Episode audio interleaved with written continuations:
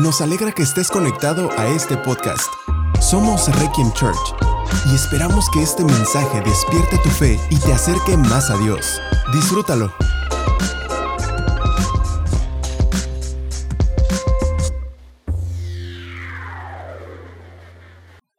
Ok, ¿estás listo? Filipenses 1, verso 27 dice, sobre todo deben vivir como ciudadanos del cielo, comportándose de un modo digno de la buena noticia acerca de Cristo. Entonces, sea que vuelva a verlos o solamente tenga noticias de ustedes, sabré que están firmes y unidos en un mismo espíritu y propósito, luchando juntos por la fe, es decir, la buena noticia.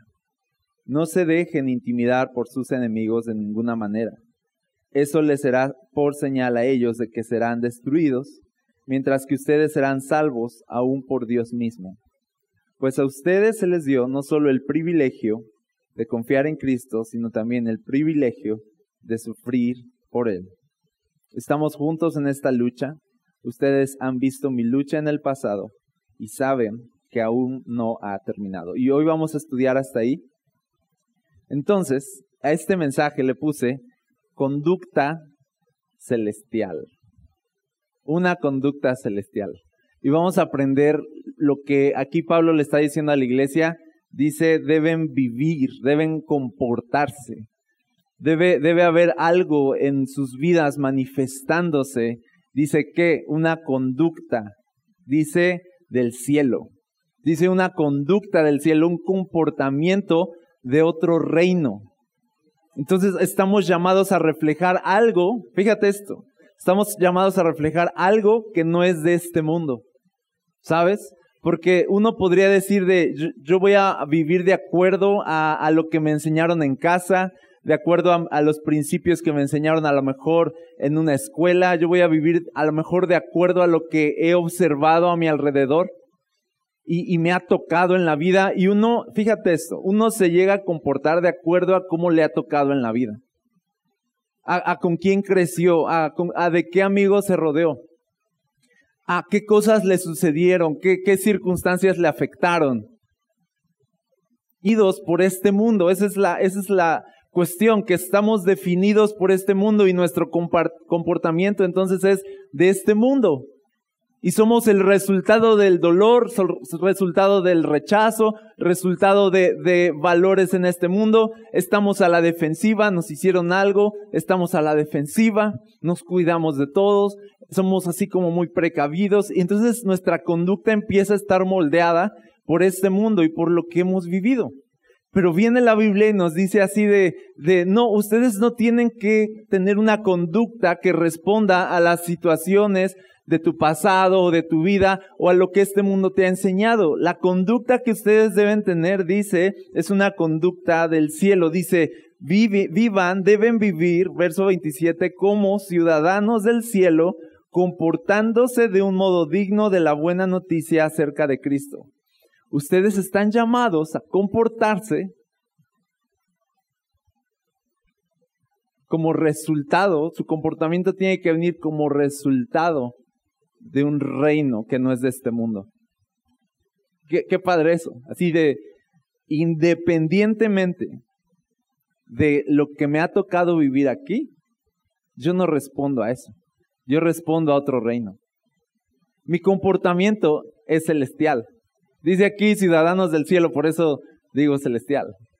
Estamos llamados a vivir en una conducta celestial. Así que hoy vamos a aprender cómo es una conducta celestial. Y podríamos hablar de un montón de cosas que son de una conducta celestial hoy. Pero la verdad es que me voy a enfocar en una que creo que es la conducta celestial más importante que un cristiano debe desarrollar en su vida. Y a lo mejor ustedes ya se imaginan cuál es esa conducta. Número uno, lo primero, lo principal, el más grande mandamiento de todos. ¿Cuál es? El amor. Compórtense de un modo digno del Evangelio. El Evangelio es la buena noticia de un Dios que amó al pecador. Si yo dijera, Ay, yo me voy a comportar de un modo digno del Evangelio, de esa noticia de un Dios que ama tanto al mundo, que entregó todo por Él. Entonces, ¿cómo debería vivir yo? Si yo he sido tan amado por Dios, entonces, ¿cuál debería ser mi conducta hacia los demás? Si yo he sido perdonado por Dios, entonces, ¿cómo debería responder al perdón de Dios? Si Dios ha sido tan lleno de gracia sobre mi vida, ¿cómo debería entonces yo vivir hacia afuera, hacia los demás? Entonces dice, ya sé que este mundo es difícil, ya sé que aquí abajo duele mucho vivir, ya sé que aquí abajo la gente es muy mala, ya sé que aquí este mundo está corrupto y ya sé que amar es difícil. En un mundo tan malo, amar es difícil. En un mundo tan malo, si amas, vas a sufrir. Aquí lo que leemos es de si tú sigues a Cristo, vas a sufrir. No solo tienes el privilegio de conocerlo, el privilegio de, seguirlo, tienes el privilegio de sufrir con Él.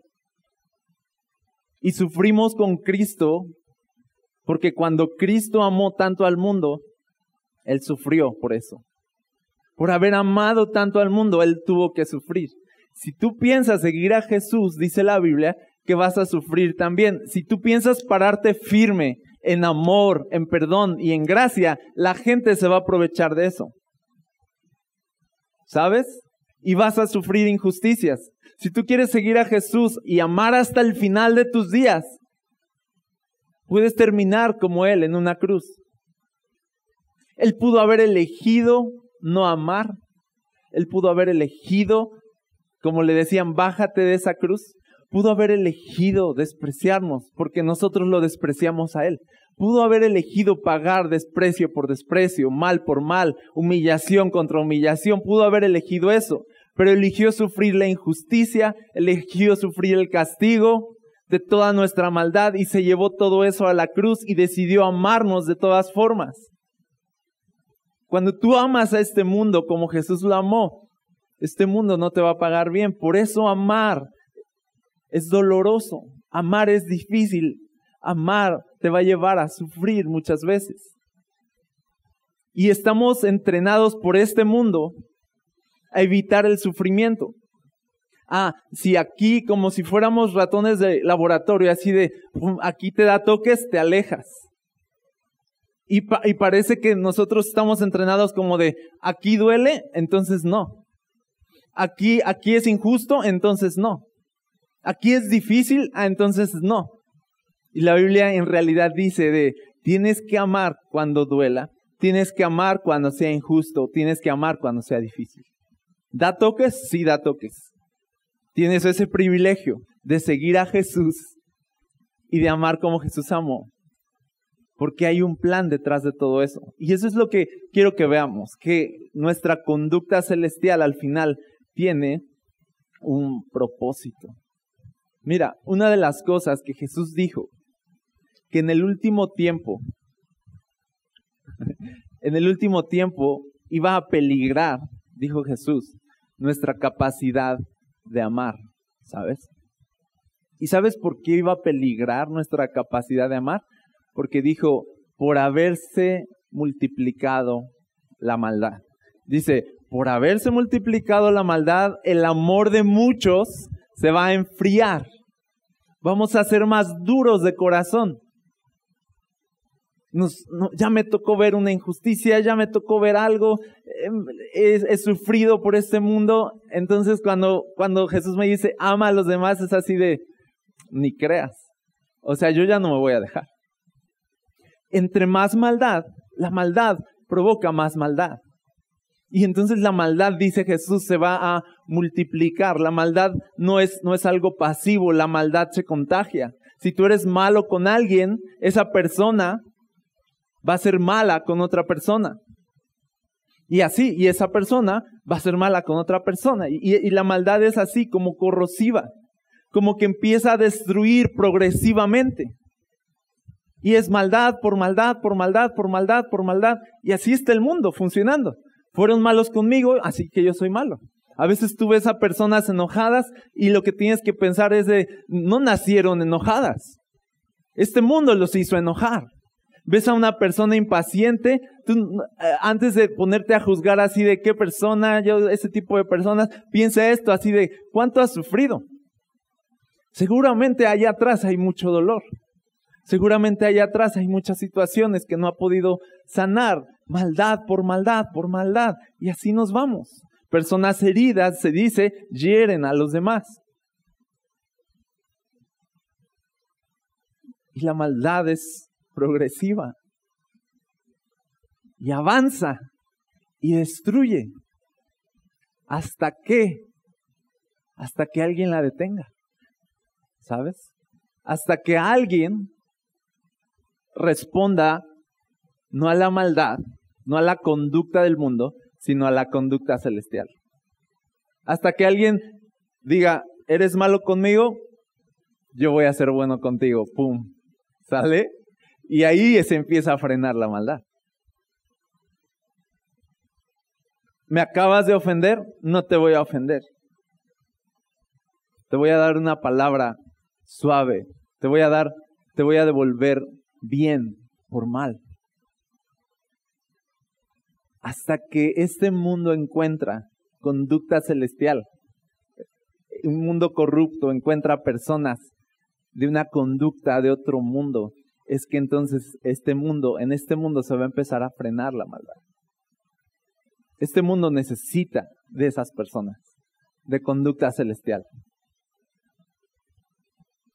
Entonces cuando aquí Pablo les dice, compórtense con una conducta celestial, y, e incluso más adelante les dice para que cuando yo los yo tenga noticias de ustedes los encuentro que están firmes y unidos, verso 27, en un mismo espíritu y propósito luchando.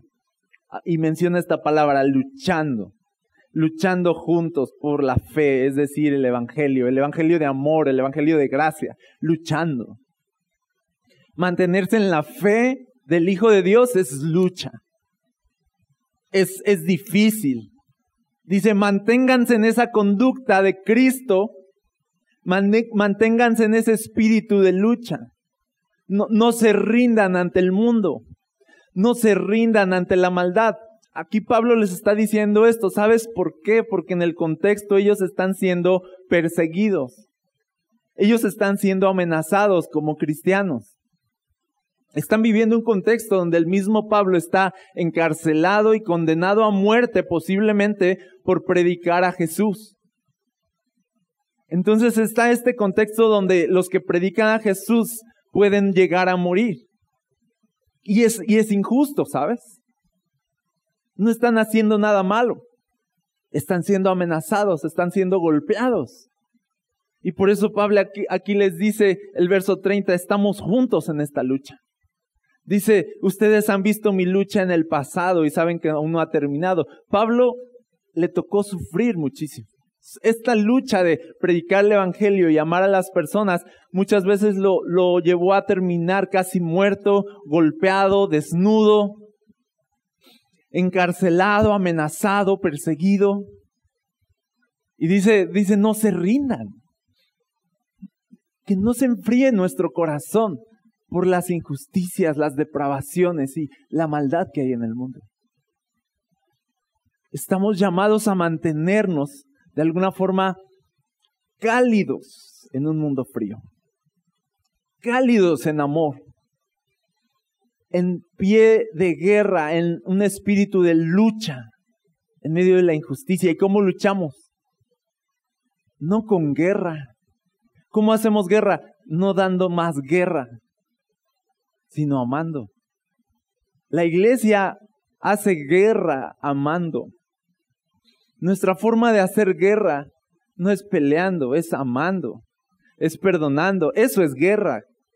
Eso es guerra. Tú quieres estar en contra de este mundo, ama. Ama sin límites. Eso es guerra, eso es revolución. Eso es poner un alto a la corrupción que hay en el mundo. Entonces, fíjate, cuando Pablo les dice luchando por el Evangelio, no es como de luchando para que sus programas de iglesia destaquen, luchando para que pues más gente conozcan, repartan, repartan folletos e información. No se trata de eso, no se trata de un éxito así. No se trata de una lucha así de numérica, de, de cuántos alcances tiene eh, su, su esfuerzo. No se trata de un programa, no se trata de una religión. La lucha tiene que ver con amar cuando duele por causa de Cristo. No es prediquen y prediquen y prediquen y a ver qué pasa, sino es de uno tiene que comportarse de un modo digno de lo que está predicando. Esa es la verdadera lucha. Llega a un punto donde tiene que haber coherencia entre lo que creemos y la manera en que vivimos. Tiene que haber coherencia en lo que decimos tener y en lo que manifestamos. Tiene que haber esa coherencia y Pablo les dice, hagan guerra, sigan comportándose de una manera que glorifique a Cristo y ese comportamiento celestial el más importante es el amor. Creo que lo que tiene que distinguirnos en la vida es, es el amor. ¿Qué comportamiento se espera de la iglesia? Jesús dijo, que sean luz, ¿sabes? Que sean la diferencia, que alumbren a los demás. También les dijo, ustedes son la sal en el sentido, podrías decir, de, en el sentido de darle sabor al mundo, va si quieres. Pero la sal también era usada para evitar la descomposición de la comida. Entonces es como de, la sal es para evitar que la maldad se siga propagando, para evitar que este mundo podrido se siga pudriendo.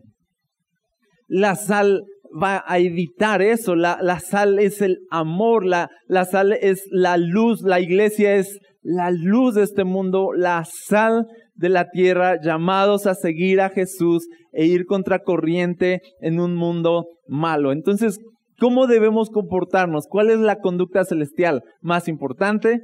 El amor. ¿Sabes que Jesús murió en la cruz por ser tan bueno? Si Jesús se hubiera dejado contaminar por la maldad de este mundo, si Jesús se hubiera defendido de la injusticia de este mundo en vez de haber amado al mundo, entonces el mundo estaría perdido. Pero como hubo un hombre un día que se paró firme ante la peor de las injusticias y cargó una cruz y guardó silencio y derramó su sangre hasta el fin, todo por amor, como hubo un hombre que detuvo así de tajante la maldad, entonces este mundo tiene una oportunidad de salvarse.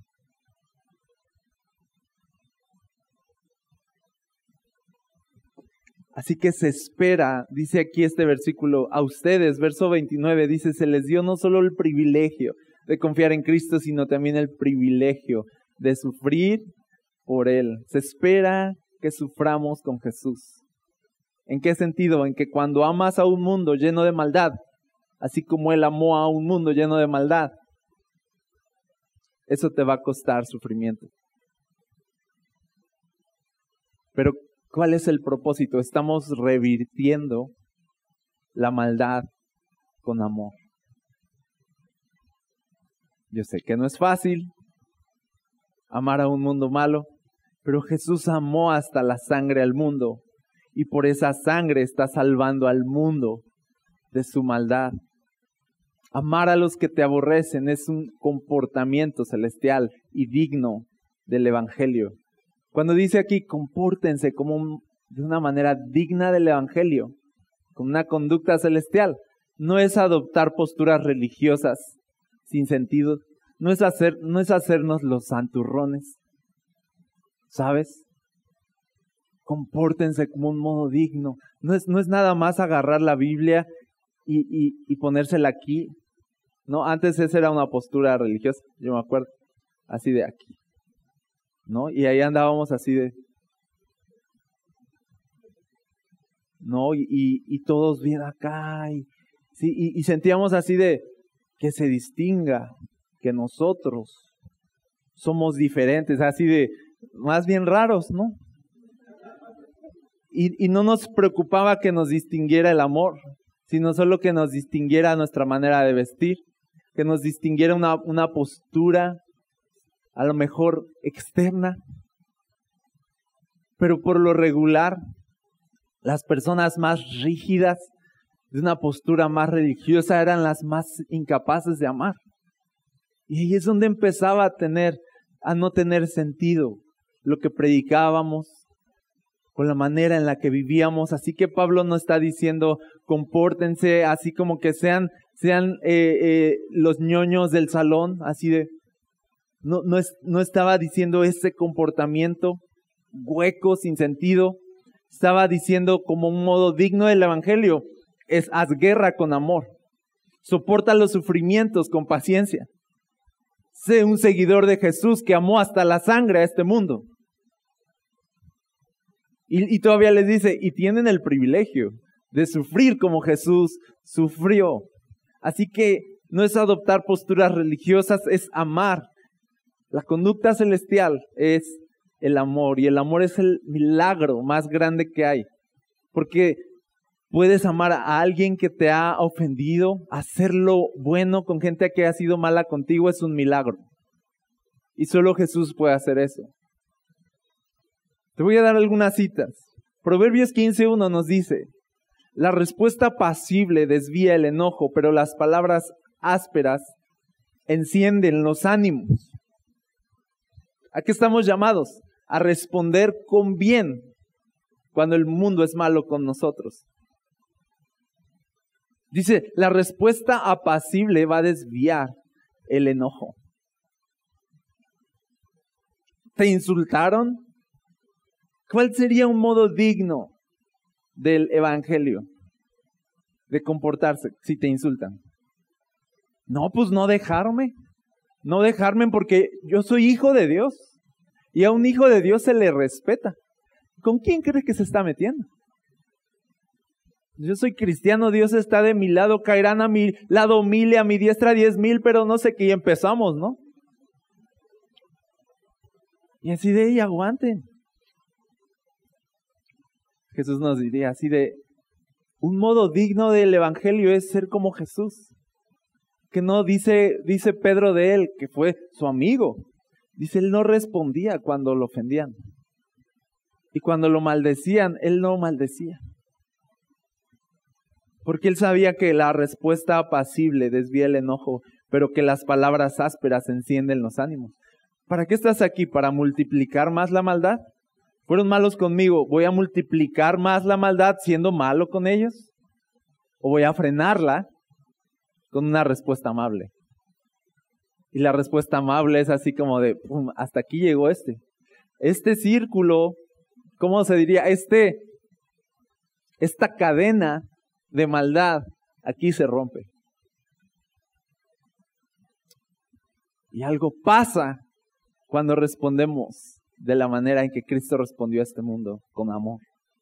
De ahí que Jesús dijera que fuéramos buenos con nuestros enemigos para que se avergonzaran de su conducta. Fíjate en Éxodo, desde la ley. Éxodo 23, 4, fíjate.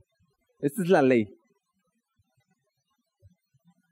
Dice, si encuentras extraviado el buey o el burro de tu enemigo, Fíjate que dice el buey o el burro, no al, ¿ok? Bueno. Si encuentras extraviado, porque uno es así de... yo cuando lo... ¿Saben por qué lo digo? Yo cuando lo leí la primera vez, como que así de rápido lo leí así. Y me dio risa y ya después lo releí y dije, ah, no, me equivoqué, me equivoqué. Ok. Si encuentras extraviado el buey o el burro de tu enemigo, devuélveselo a su dueño.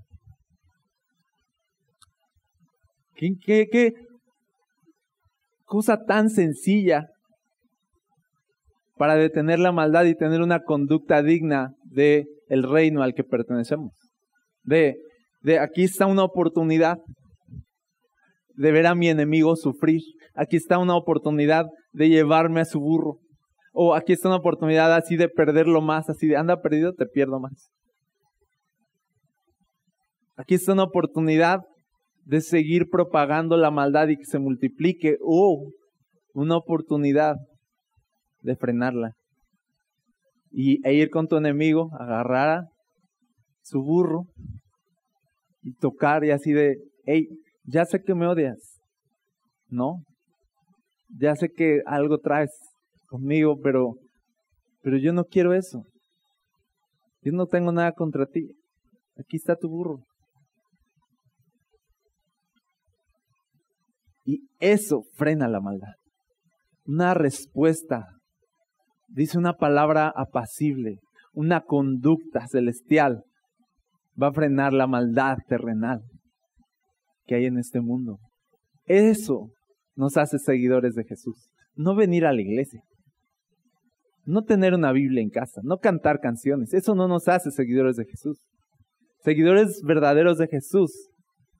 Cuando caminamos como Él caminó. Y sufrimos junto con Él. Cuando amamos. Cuando duele. Cuando sufrimos. Cuando es injusto. Pero seguimos amando de todas formas. Eso es la conducta celestial. ¿Por qué? Porque yo no respondo a lo malo que es la gente conmigo. Yo respondo a lo bueno que es Dios conmigo. De ahí viene mi respuesta, no de que es que yo soy súper bueno. No, no soy súper bueno. Pero yo respondo a Dios que es bueno conmigo. De ahí viene la multiplicación en la que yo voy. La cadena en la que yo voy es una cadena de bondad, de amor y de gracia, que se va corriendo y, Jesús es lo que me impulsa. Su bondad, Él fue tan bueno conmigo, me perdonó todo, me dio vida nueva. Esa es demasiada bondad que me impulsa. No puedo ser malo con un mundo malo porque hay un reino que ha sido súper bueno conmigo. Yo no respondo a tu maldad, yo respondo a su bondad.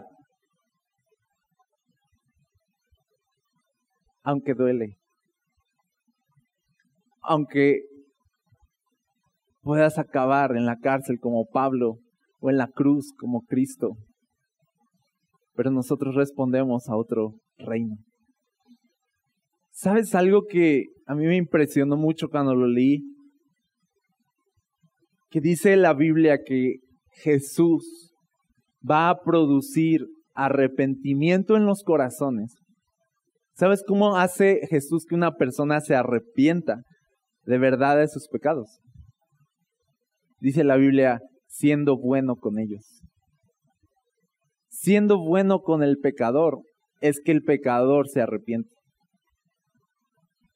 Cuando el pecador se da cuenta de, soy tan pecador y tú eres tan bueno de todas formas y me amas, ahí es donde algo se quiebra. Ese es el, digamos que esa es la manera, ese es el antídoto, la bondad. De tú has fallado tanto, pero yo no te he fallado a ti. Tú has sido tan malo conmigo, pero yo no voy a ser malo contigo. Tú me has negado y has sido infiel conmigo, yo voy a ser fiel a ti. Tú me odias, yo te amo. Y esa guerra al final acaba por ganar el amor. Nos vence el amor. Nos vence el amor de Cristo.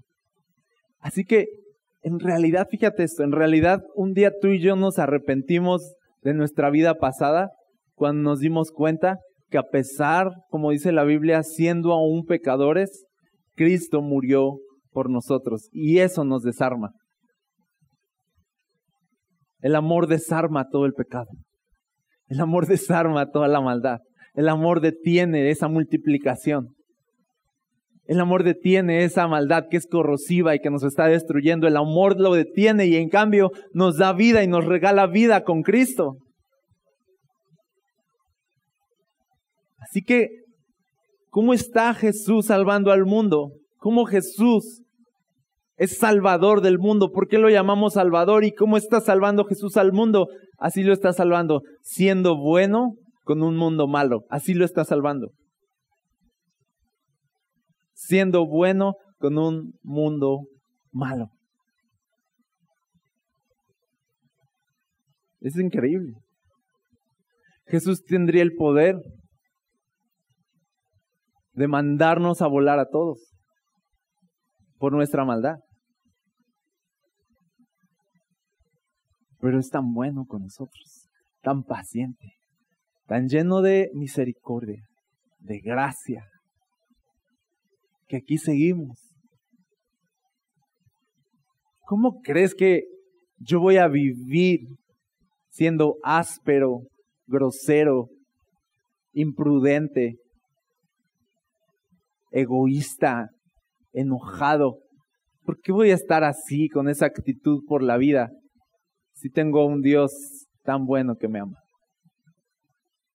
Y luego la gente, uno, la gente, si tú eres bueno y le llevas al burro, llévale al burro a la puerta. Eso va a desarmar a la gente. Eso pone nerviosa a la gente. ¿Sí o no? Es así de, ¿qué, truco es este? ¿Qué poder es este? ¿Qué está? No es así de, porque eres bueno.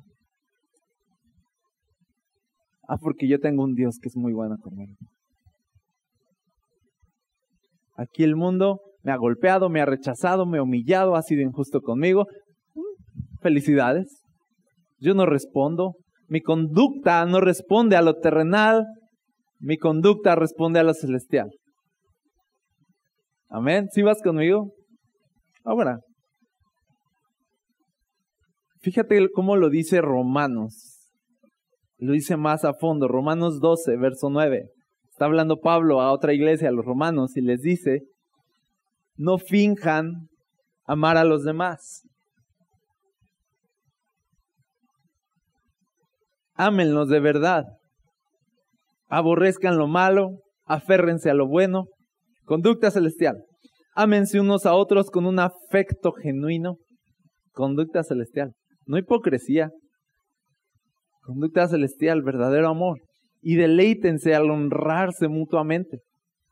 No, no, somos personas que queremos estar por encima de otros, sino somos personas que queremos levantar a otros. Conducta celestial, conducta de amor, conducta de gracia. ¿Qué más? Me salto el verso 14. Y dice, bendigan a quienes los persiguen. Conducta celestial.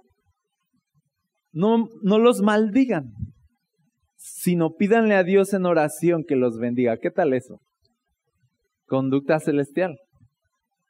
El amor va a hacer destrozos en este mundo, en el buen sentido. El amor va a hacer guerra a toda la persecución y la maldad. Pero ¿qué pasa si al que te maldice lo maldices? Este mundo va a seguir igual. Estás multiplicando la maldad y no estás siendo un verdadero seguidor de Jesús. Verso 17, me salto al verso 17. Fíjate cómo dice, impresionante, dice, nunca devuelvan a nadie mal por mal. No es así como de que, de, de que haya una dosis, ¿no? Como de, bueno, les doy chance de que al menos una vez al mes, pum, desquítense, para que saquen, para que saquen el estrés. Una vez al mes, devuelve la grosería en el tráfico. Para que saques, porque me preocupa que lo guarden. ¿no? Una vez al mes, sí respóndele a tu pareja fuerte, una vez al mes. ¿No? Para que pues no se mande la gente tampoco. No, sino dicen nunca. Nunca devuelvan a nadie mal por mal. Y otra vez dice, compórtense de tal manera que todo el mundo vea que ustedes son personas honradas.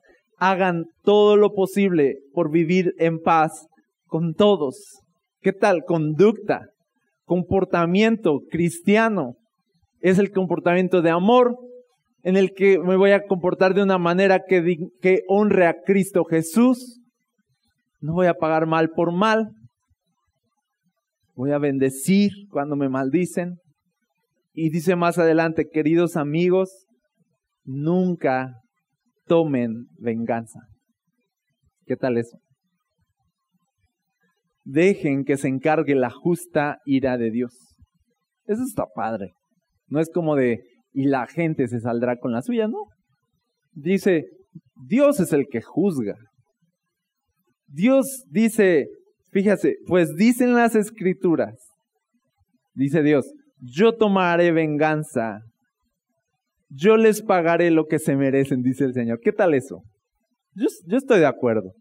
Yo digo amén así de, sí Señor.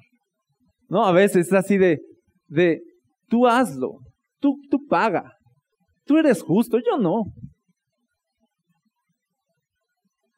Y cuando dice aquí, yo tomaré venganza, está diciendo en otra versión, la venganza es mía, solo mía, solo mía. O sea, esta palabra venganza ni, ni debería estar entre nosotros así como, como que ah, una posibilidad, no, ni nos pertenece. Es más, ni debería estar en nuestro vocabulario. Solo es la venganza, solo es de Dios. ¿Por qué solo la venganza es de Dios? Porque solo Él es justo. Porque miren algo, la venganza, el día, la, y dice aquí la ira de Dios, dejen que la ira de Dios, la ira de Dios existe. Si las personas no se arrepienten ante toda la bondad de Dios, porque dice, Dios los busca con amor. Dios va buscando al mundo con la cruz, ¿sabes? Con un mensaje de amor, con un suceso de yo pagué todos tus pecados y te amo, ven a mí. Y si las personas de todas formas siguen en su conducta pecaminosa, depravada, injusta, llena de maldad y quieren seguir en sus caminos, si las personas de todas formas no responden a todo el amor que se les está dando en Cristo Jesús, dice la Biblia que entonces un día el tiempo se va a acabar. Y un día Jesús en su justicia también va a barrer la maldad de este mundo, ¿sabes? Así que mientras sea el día oportuno y el día de salvación, nosotros estamos llamados a responder a esa bondad y decirle, está bien, me rindo. Está bien, soy tuyo. Pero fíjate algo impresionante de la venganza de Dios. Que la venganza de Dios, en realidad, cuando Dios dice, yo tomaré venganza, yo, yo pagaré lo que se merecen, si nosotros dejamos el asunto a Dios, y no me vengo por mi propia mano, es muy probable que esa persona va a encontrar misericordia y va a encontrar gracia. Y Dios lo va a perdonar y lo va a ayudar. Si yo reacciono, si fuera mía la venganza, si fuera nuestra, ¿sí o no? Pobre gente, ¿sabes? Pobre gente, nosotros nos desquitaríamos con todo. Pero Dios está lleno de amor. Yo ya sé, decía en la Biblia, yo, ya sé que eres misericordioso y bueno. Así de, de, ni siquiera te vas a encargar, ya sé. ¿No? Pero dice Dios, mía es la venganza. Ya ahí veo, yo ahí veo. Mía es la venganza. Porque ¿qué quiere Dios? Que la gente se salve. ¿Y cómo está salvando Dios al mundo? Siendo bueno con un mundo malo. Entonces, dice el verso 20, en cambio, si tus enemigos tienen hambre, dales de comer. ¿Qué tal eso? Hey, ¿Hay una persona que te odia? Piensa, piensa ahorita. Te odia, te odia así. Ok. Si está en tu oportunidad, dice aquí, si tenemos la oportunidad, esforcémonos en estar en paz con todos. Entonces, a veces es pensar de, voy a ser bueno. ¿No? Tiene una necesidad esta persona que me odia, voy a darle de comer. ¿Qué les parece eso? Si tienen sed, dales de beber. Es llevarle el burro. Llévales el burro. Ayúdalos muestra a Cristo, muestra el amor de Jesús. Dice, al hacer eso, amontonarás carbones encendidos de vergüenza sobre su cabeza. Va a sentir la cosa caliente acá. Se va a sentir, lo que está diciendo no es de, haciendo eso, él arderá en el fuego. No está diciendo eso. Entonces tú así rápido, no le voy a traer un vaso, sino un garrafón. No, o sea, de, y que arda, porque, o sea, no, está diciendo de, tú haces eso y se, va, se le va a caer la cara de vergüenza. Tú haces eso y lo vas a desarmar. Tú haces eso y, toda la maldad y todo el odio que él tiene, aquí acumulado se va a quemar. Se va a quemar. Lo vas a neutralizar. Vas a apagar todo ese odio con amor. Así que por eso termina diciendo, no dejen, verso 21, que el mal los venza. Más bien venzan el mal haciendo el bien. Así es como hacemos guerra aquí en este mundo. Así es como somos seguidores de Jesús verdaderamente. Así es como marcamos la diferencia. Así es como nos distinguimos. Así es como hacemos revolución. Así es como detenemos la multiplicación de maldad. No respondo a tu mal, yo respondo al bien que me ha sido dado del cielo. Por tanto, mi conducta no viene de este mundo, mi conducta viene de otro reino, mi conducta es celestial.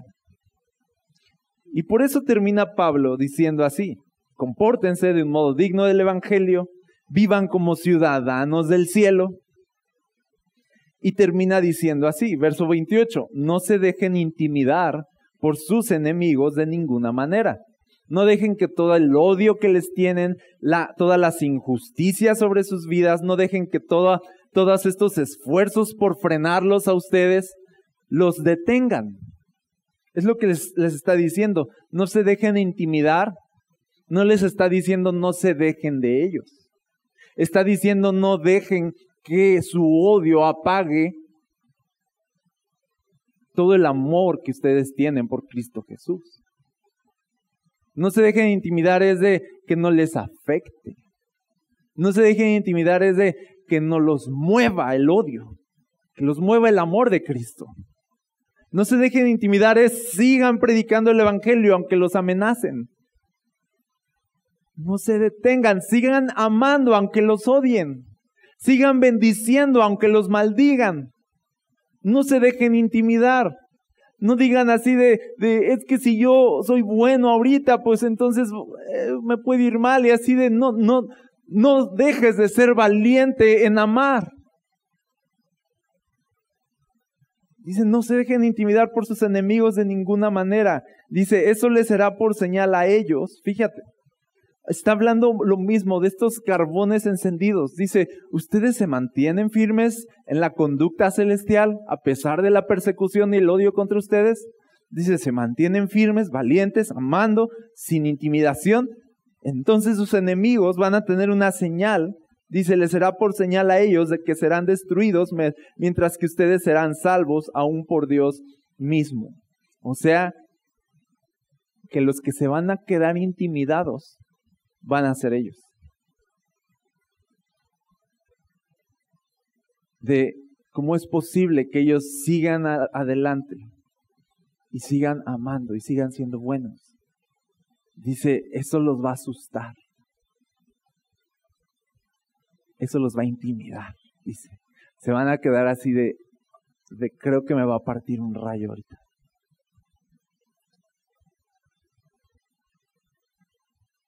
Y van a temer a Dios.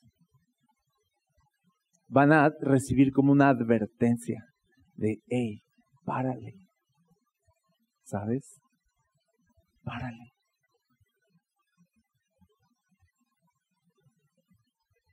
Hey, iglesia, sí, la Biblia puede adoctrinar al mundo, enseñarle los caminos de Cristo al mundo. Pero la Biblia se usa con amor. Porque ese es el mensaje que está aquí adentro. A veces la iglesia ha agarrado la Biblia como espada, porque ahí dice que es una espada, ¿no? Pero la hemos, pero no es para destruir a las personas. Estás mal. Tú estás mal. No. No, o sea, de, no es para destruir gente. No es para andar avergonzando y, dando, dando bibliazos, ¿no? Como se dice. No es para separarnos de las personas. No es para mostrar un punto, no es para decir yo estoy bien, tú estás mal. A ver, debáteme. Ah, pues yo tengo estos versículos y así de tú estás mal y, y, es, y ustedes están mal y irán al. O sea, no. No es así como peleamos. Es amando. Es más fácil dar de bibliazos. Y hasta se disfruta.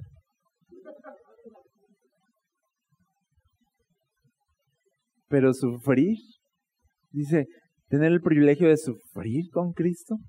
¿A qué te refieres, Pablo? Es así de, me refiero a de, si tú vas a amar al mundo como Cristo lo amó, entonces vas a sufrir como Cristo sufrió. Y dice, entonces, su conducta celestial es de tomar este libro y seguir predicando el Evangelio y luchando para que mi conducta sea de acuerdo a lo que yo aprendo de este libro, una conducta de amor. No vengo a hacer guerra, vengo a traer paz. No vengo a dividir. No vengo a causar más daño. Vengo a amar. Vengo a hacer restauración. Vengo a dar perdón, a dar gracia, cuando no se merece. Esa es la conducta celestial.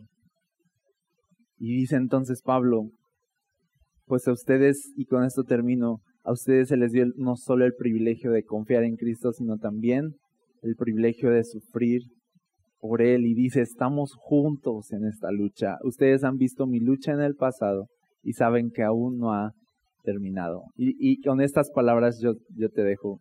Esta lucha aún no ha terminado. La maldad sigue fuerte. Y yo oro que la iglesia sea mucho más fuerte. Y que aunque la maldad se siga multiplicando, el amor en la iglesia no se esté enfriando. Seamos valientes y sigamos teniendo una conducta que responde a toda la bondad y el amor que tenemos en Cristo.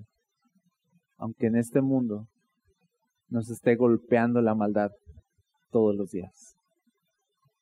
Amén.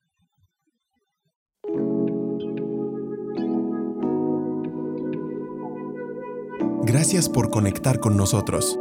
Si deseas más contenido como este, encuéntranos como Requiem Church en redes sociales o visita nuestro sitio web requiem.church. Oramos para que en donde quiera que estés, Dios siga trayendo ánimo y esperanza a tu corazón. Dios te bendiga.